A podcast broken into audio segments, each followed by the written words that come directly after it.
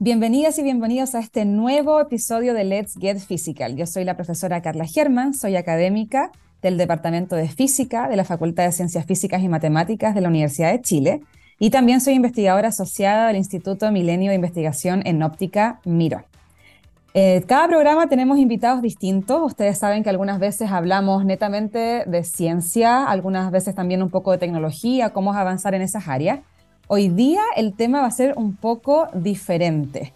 Vamos a estar hablando con una escritora que resulta que sabe o está muy involucrada eh, con, la mecánica cuántica a través de un libro que ella sacó hace un tiempo eh, de un físico chileno que fue uno de los, de los padres, digamos, de la física en general aquí en Chile. Así que vamos a estar con ella en unos minutitos más. Solo vamos a hacer ahora la pausa musical y ya volvemos.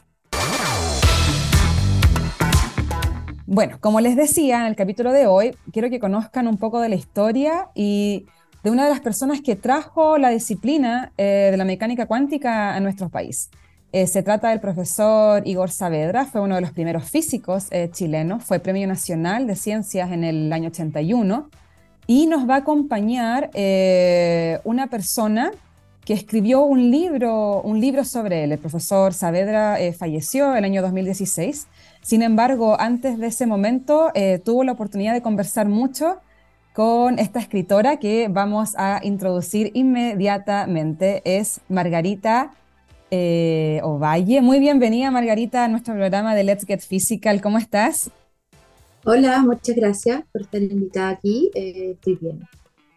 Así que bueno, como les comentaba, Margarita eh, es escritora y recientemente eh, lanzó, lanzó este libro, que para los que están viendo el video pueden, pueden mirarlo por acá, que se llama eh, Lo mejor posible. Son conversaciones con el profesor Igor Saavedra y con quien vamos a estar hablando este, este programa.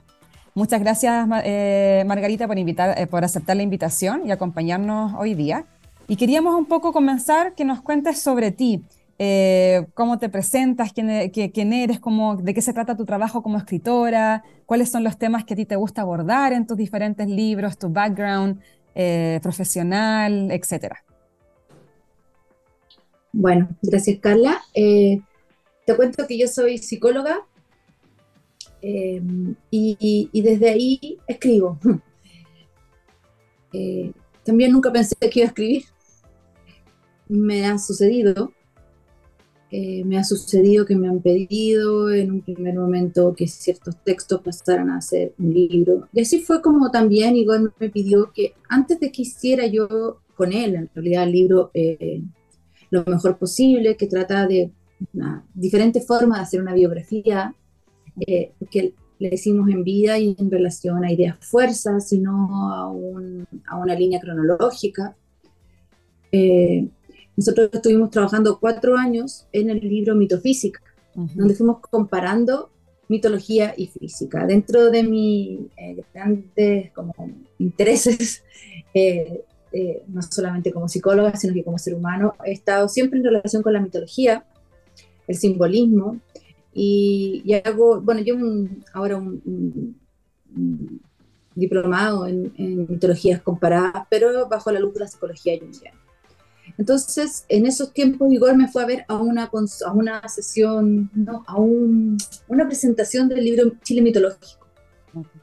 Eh, este es otro libro que tengo, así como Mitofísica, el libro eh, que me, el cual está como presentando, que es lo mejor posible. Estos dos últimos son eh, con Igor Saavedra. Y antes había hecho un libro que comparaba el mito chileno con el mito griego pero todo es del arquetipo, motivos humanos comunes, denominadores comunes. Y esto, el denominador común, a Igor le interesó mucho. Eh, y él me propuso muy temprano eh, en su casa, que me invitaba todos los martes a almorzar con su mujer, Lucía Geber, eh, que ¿por qué no hacíamos el mismo intento? Pero ahora con la, con la física. Yo le decía que no, de física no sé, es decir, que ahí comienza la oportunidad para nuevas preguntas. Sí, no. son los libros que tengo. Qué interesante, porque, em, bueno, yo estuve, eh, algo sé de tus libros, porque el, día que hiciste el lanzamiento ya en la facultad, pues los compré, así que estuve haciendo mi trabajo también, de ir un poco leyendo, y, y es fascinante porque de alguna forma, pienso yo que hay cosas que, que son como transversales eh, en los humanos y que uno puede ir viendo esos paralelismos de forma distinta, o sea, pasa en las religiones, pasa en mitología, pasan muchas cosas, entonces me parece muy interesante también ver cómo, mm, cómo también la física y las ciencias eh, juegan un rol ahí. Y uno puede investigarlos y estudiarlos desde este otro punto de vista, quizás un poco, un poco menos común, eh, pero me parece súper interesante, así que nada, me encanta cómo, cómo, cómo, abordaron ese tema con, con Igor. Sí. Mm, y, también para mí es muy especial porque de alguna forma yo soy jovencita, soy profesora también ahora en la facultad, en el departamento de física, donde hago clases muchas veces en la sala que lleva el nombre de Igor, entonces tiene todo eh, una importancia eh, no, no, solamente intelectual, sino que también emocional de estar, de estar en esos lugares donde él también estuvo, donde él también enseñó, y que de alguna forma él también estaba eh, cierto relacionado con la, con la mecánica cuántica, que es lo que yo imparto. Entonces me parece, mm, me parece súper súper interesante todo lo, que, todo lo que el libro entrega de estas memorias y que no se pierdan en, ahí en el infinito. Eh, sobre eso, entonces, bueno, tú conociste a Igor eh, en, este, en el contexto de este otro libro, que no era inicialmente el libro que, que vamos a conversar hoy día, eh, y entonces, ¿cómo, ¿cómo nace desde ese, desde ese lugar de encuentro, cómo nace que se, genera este libro? Bueno, sucede que para realizar el libro de mitofísica, que en un comienzo ni siquiera era la intención de hacer un libro, era solamente eh, estudiar, es un, es un buscador, fue un buscador muy, muy por un lado, profundo eh, en, lo que, en, el área que buscaba, pero también eh, con un área, con una gama de intereses muy amplio. Él quiso antes eh, dedicarse a las humanidades. Dice que su mamá lo, lo encarriló por el camino de la ingeniería, dado, que tenía las posibilidades, pero su papá era poeta, entonces él tenía todo eso. Y la señora de Igor en ese momento escribía o había escrito más bien eso. Y, a él le interesó el tema de la mitología también, siempre eh, sabe, una persona que sabía. Así que cuando me invita a tener almuerzos, no solamente un martes, sino que de inmediato la invitación fue, puedes tomar todos los martes de más o menos que el semestre. Y así fue hicimos un trueque, un, intercambio de inmediato que él me lo propuso, yo no me hubiese pedido jamás. Eh, no, ni se me hubiese ocurrido quizás eh, eh, de que él me enseñara física clásica y cuántica y, yo le, le, enseñara mitología griega, sumeria, egipcia, chilena, latinoamericana, y así. Em, en, en, esas conversaciones eh, salía de todo. Eh, no había un pauteo, no había una intención racional, sino que íbamos encontrando, eh, confluyendo y de pronto decía, mira qué parecido. él llegó con algo, llegó y me dijo, mira, fíjate lo importante que es la luna para la mitología y para la ciencia al momento de arribar a una respuesta de quién es la responsable de las mareas. Eh, que yo había expuesto en esa exposición, el, un mito de Kengen con la luna de Welchi, cómo es que ella, buscando a su hija, retiraba las aguas de las costas del mar y después las aguas eh, volvían a, sus niveles, tratando de cubrir a la, a la, estrella que antes fue este, estrella celeste y ahora se había convertido en estrella marina. Entonces, poco por ahí eh, eh, nos animamos a encontrar otras relaciones, pero en estas conversaciones aparecía de todo. Entonces, después de un tiempo yo decidí, nunca grabé, ir escribiendo. Y cuando escribí, y le mostraba la, sesión siguiente, eh, suponte que eran los martes, pero después ya eran dos veces a la semana, digamos, a la sesión siguiente, sesión, yo estoy en el estilo del psicólogo. Eh, eh, le decía, este Igor es más de, propio de tu vida. Muy interesante, pero no puede aparecer cuando ya habíamos decidido eh, que íbamos a hacer un libro de mitofísica. y yo lo fui guardando hasta que de pronto, como puse en, la introducción del libro, eh, aparece un libro en los paréntesis de otro libro. Cuando ya estábamos listos con el proyecto de mitofísica, ya quedaba solamente pensar en el lanzamiento y cosas eh, eh, distintas que ya no están en el campo del estudio o de la escritura o de la investigación en sí, eh, Igor me dice, pero ¿con qué proyecto vamos a seguir? Que ya está animado, te le había dado mucha fuerza, es decir, lo planteó en el lanzamiento de Mitofísica, como de, volver a nacer, eh, volver a mm. tener eh, un campo de, un foco, pero un campo de ejercicio, de verter afuera lo que tanto que había dentro. Mm. Y es ahí donde eh, ya incluso yuxtapuesto con el final del libro comenzamos a dejar los viernes para hablar de su vida mm. y hacer un libro acerca de su vida, pero desde siempre eh, lo pensamos en un libro... Eh, yo, yo, no soy una persona que podría decirse que se siente capaz de hacer una biografía en el estilo de una biografía tradicional. Y él tampoco quería eso. Entonces, eh, agrupamos las grandes ideas que le importaban, que eran eh, menester en su eh, axiales en su vida. Y, y, desde ahí ya comenzamos a reunirnos, ya eh, escribir este libro lo mejor posible. El título del libro, él no lo conoció, lo, lo sentí después de el primer o segundo año después de su muerte, donde tuvo un sueño después de un cumpleaños, el día de su cumpleaños, algo así. Y, y yo me encontraba con Igor y le decía, todavía no he hecho nada con el libro, como una culpa, algo que quedó ahí como guardado. Eh, no supe cómo movilizarme después. Y yo le decía, ¿cómo estás tú? Y él me decía, lo mejor posible. Así que ah. eh, ahí quedó. Así fue como eh, eh, surge un libro los paréntesis de otro libro.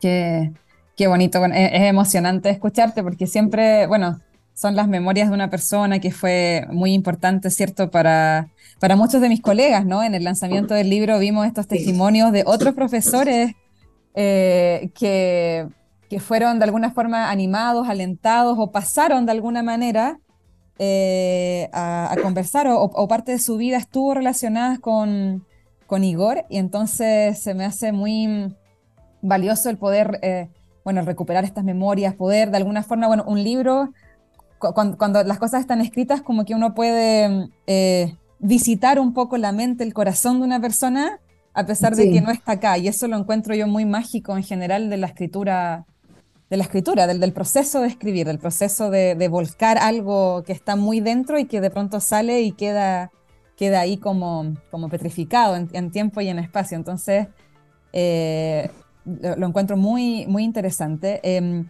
quería preguntarte un poco cómo fue para ti eh, cuando, cuando te empezó a contar de la cuántica, porque yo entiendo que tu área de profesión es la psicología y la cuántica es súper rara, es extremadamente...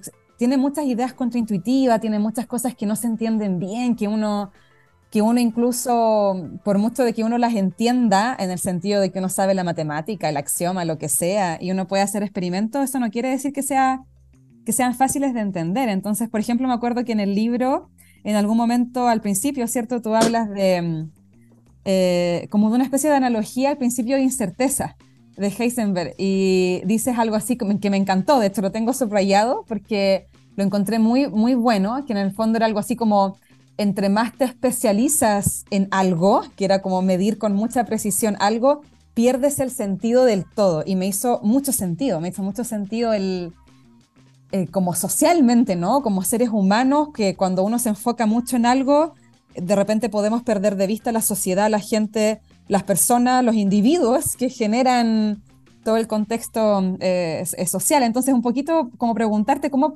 cómo fue para ti personalmente este encuentro con, esta, con, con la mecánica cuántica en general.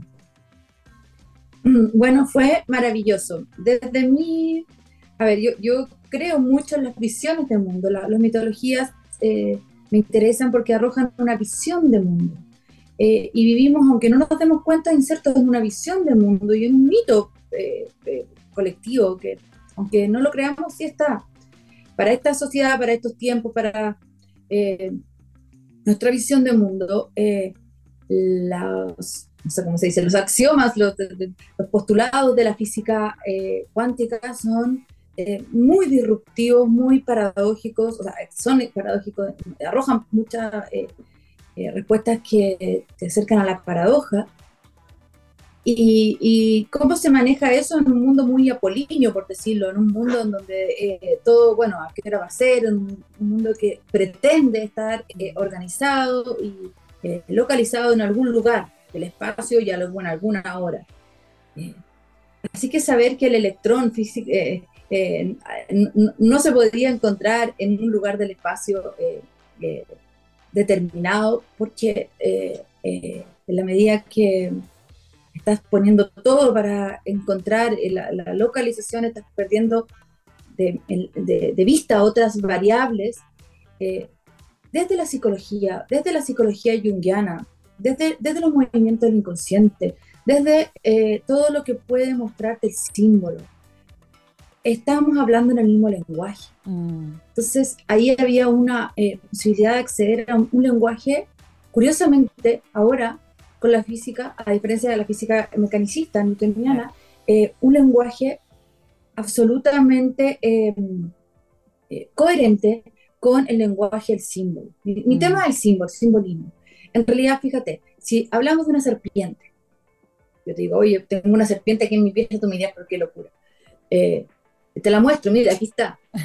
Pero haría una serie de resistencias. Pero si después vas, después de esto, a un médico, hacer un chequeo médico, y te da una receta en un formulario en donde aparece una serpiente, tú pasas a... No le vas a preguntar, señor, ¿por qué tiene una serpiente en su, en su hojita? claro.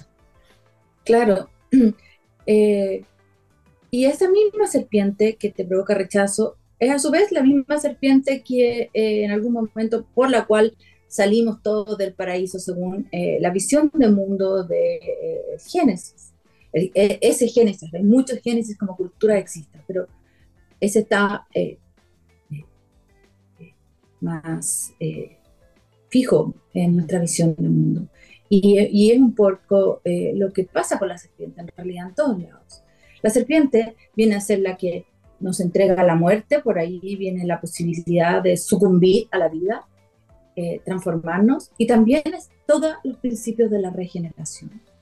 Y un niño, una persona muy, muy matemática o muy eh, cuadrada, como se dice hoy día, o una persona muy eh, dada a los símbolos y a la mitología, no va a tener ningún problema con que su médico o la receta del de su papá o de su mamá o de alguien o de, una secretaria, vea una, un par de serpientes. Eh, ¿Qué pasa con el símbolo? Tiene esta oferta, la oferta de que un buen símbolo es aquel cuya verdad es verdadera y su enunciado contrario no es falso, sino que también es verdadero. Entonces, creo que fue Niels Bohr eh, el que plantea de que una verdad profunda es una verdad que tiene esta posibilidad de eh, eh, una verdad verdadera, profunda, en donde su contrario, su, su enunciado contrario no es falso, sino que es verdadero también. a mí cuando igual me habló del, de que las partículas tenían un comportamiento dual, es fantástico. Pues, es maravilloso porque eh, entras en el mismo terreno del símbolo de la psicología, en donde según ciertas situaciones experimentales a veces puede comportarse como partícula, a veces se puede comportar como onda. Entonces ahí en, el libro de mitofísica lo, lo, lo, miramos de muchas, en, en, muchas analogías con la mitología, como la mitología desde siempre, sapiencialmente, había arribado a esa misma metáfora. Claro. Eh, Merlín, cuando se transforma en, la espada de la piedra, cuando se transforma en, en salmón, eh, es porque en esa situación experimental eh, funciona como salmón, pero otras veces es un jabalí salvaje y otras veces es un ave que sube por la ventana. Y no, y si alguien dice, bueno, pero ¿qué es Merlín? ¿Es un, salmón? ¿Es un ave? No, a veces se comporta como. Eh, eh, ahí está la metáfora y, el niño lo entiende, no para la película, no pide que se lo explique. Lo, hay una comprensión sapiencial en el ser humano mm. a ese comportamiento dual, o a veces podría ser más que dual. Sí, exactamente, justamente. Trial, no sé.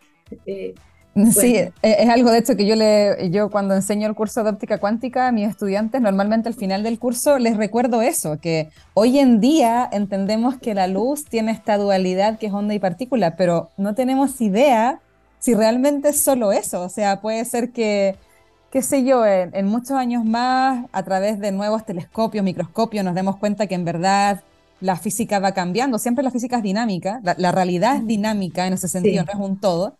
Entonces, eh, pues perfectamente nos podemos dar cuenta después que en verdad no es tan así tampoco y que esto que pensábamos que era dual, en verdad son dos caras de un dado de 6, de 12, mm, eh, que, realmente no lo sabemos y que también siento yo que, que, como parte del científico eh, eh, también uno tiene que tener esa mente abierta siempre, de entender de que, de que no está escrito en piedra, por así decirlo, y que, y que es dinámico. Todo esto es dinámico, todo esto cambia.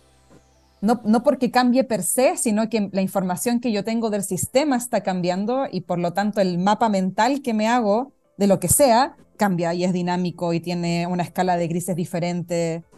Eh, entonces, eso lo, lo, encuentro muy fascinante de cómo, cómo al parecer este, esta forma de pensar, este comportamiento de la naturaleza, por así decirlo, que es lo que nosotros estudiamos como más en el laboratorio, cómo al parecer no es solamente ahí, cómo al parecer es transversal en muchas otras cosas y que de a poco nos estamos dando vuelta que de pronto lo que pensábamos que era blanco-negro, no, no es tan así, no es tan blanco y negro, también hay una escala, también depende de las circunstancias, de las condiciones, de la cultura, de no sé qué. Y me, parece muy mágico cómo la cuántica es capaz de describir eso en matemáticas, por así decirlo. Eso, eso mismo eh, es sorprendente que, que, lo, la naturaleza puede ser descrita con las matemáticas, mm. pero, la, pero está en el libro, pero la naturaleza está eh, igual inventada por el hombre. Eh, y, la, y las matemáticas están inventadas por el hombre y la naturaleza estaba ahí antes. Entonces decía, hay una irracionalidad dentro de lo racional, eh, muy, muy interesante. Quizás ese, ese punto también me, me trae mucho de la física cuántica, para, para qué decir en el momento en que eh, me explicaba Igor que aquí no hay una transición gradual, sino que la idea de, de este, bueno, de este salto eh, abrupto, discontinuo, y, encontrar metáforas eh, en los cuentos, cómo un niño puede leer un, cuento de la princesa y el sapo, o el príncipe y el sapo, y de pronto cuando finalmente la niña no, no se fija en su apariencia y le da un beso, sale un, salta un príncipe, sin ninguna transición. Eh, en la terapia eh, sucede así muchas veces. Hay la vida eh, la vida que vivimos todos, nadie eh, eh, no, ha sido parte, no, tiene un testimonio de cambios súbitos, aparentes, inesperados. bueno, la mitología está llena de esas metáforas. Entonces pudimos ir como mostrando eso en, en el libro. Sí. En el libro de mitofísica. Sí, este, nos estamos acercando ya a los últimos minutos del programa, pero no me quería ir sin algunas cosas que quería resaltar.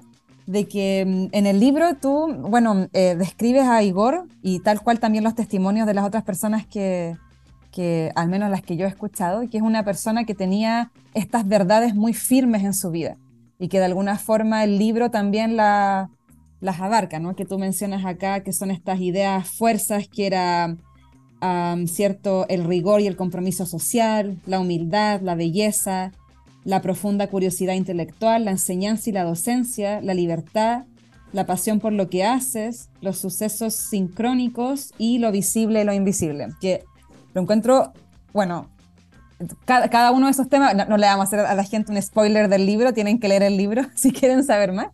Pero, pero qué interesante cómo están estos como core beliefs, estos como estas creencias como centrales que, que, van definiendo la vida de un humano. Y me acuerdo que tú en, el lanzamiento del libro hablaste de que, de que para Igor era todo un tema el, el, hacer ciencia. Bueno, no sé si fuiste tú o una de las personas que dio el, el testimonio, pero que para Igor era muy importante y muy valiente, por así decirlo, el hacer ciencia en un país que estaba surgiendo, o sea, que no era lo mismo estar en un país desarrollado con los, con, los, con los dineros de un país desarrollado, con la visión, sino que acá tenía como este doble mérito, ¿no? Además de todo el contexto social de gran parte de la época que le tocó mm, a Igor eh, vivir y que hoy en día estamos reviviendo. Entonces, un poco más desde, desde el humano, ¿qué, qué es como, qué es lo, ¿Qué es lo que más te llamaba a ti la atención de Igor como, como humano? Este, esta persona que era muy, claramente muy inteligente en lo que es ciencia, pero que también tenía un compromiso social, o sea que no, las cosas no eran,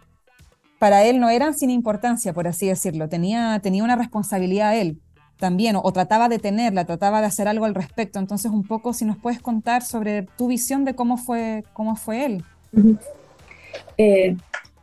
creo que en el, universo de las personas que yo he conocido en este, este pasar por mi vida, eh, no he visto a persona más elocuente que yo. Entendiendo la elocuencia como una eh, respuesta muy, muy, una respuesta exterior muy cercana a su, a su realidad interna, a cómo él realmente vivía, cómo él realmente sentía. Ningún aparataje, ninguna eh, exigencia, como que él se exigiera ser eh, ni bondadoso, ni inteligente, ni esmerado en, la búsqueda, ni tampoco eh, la exigencia de la responsabilidad social como un checklist o como un aspecto más que de, un, ser humano público que te hace eh, como ad hoc a, los cargos también, bueno, al, mundo más exterior comparado. Entonces, hay muy poca varianza entre lo que hay adentro y lo que hay afuera.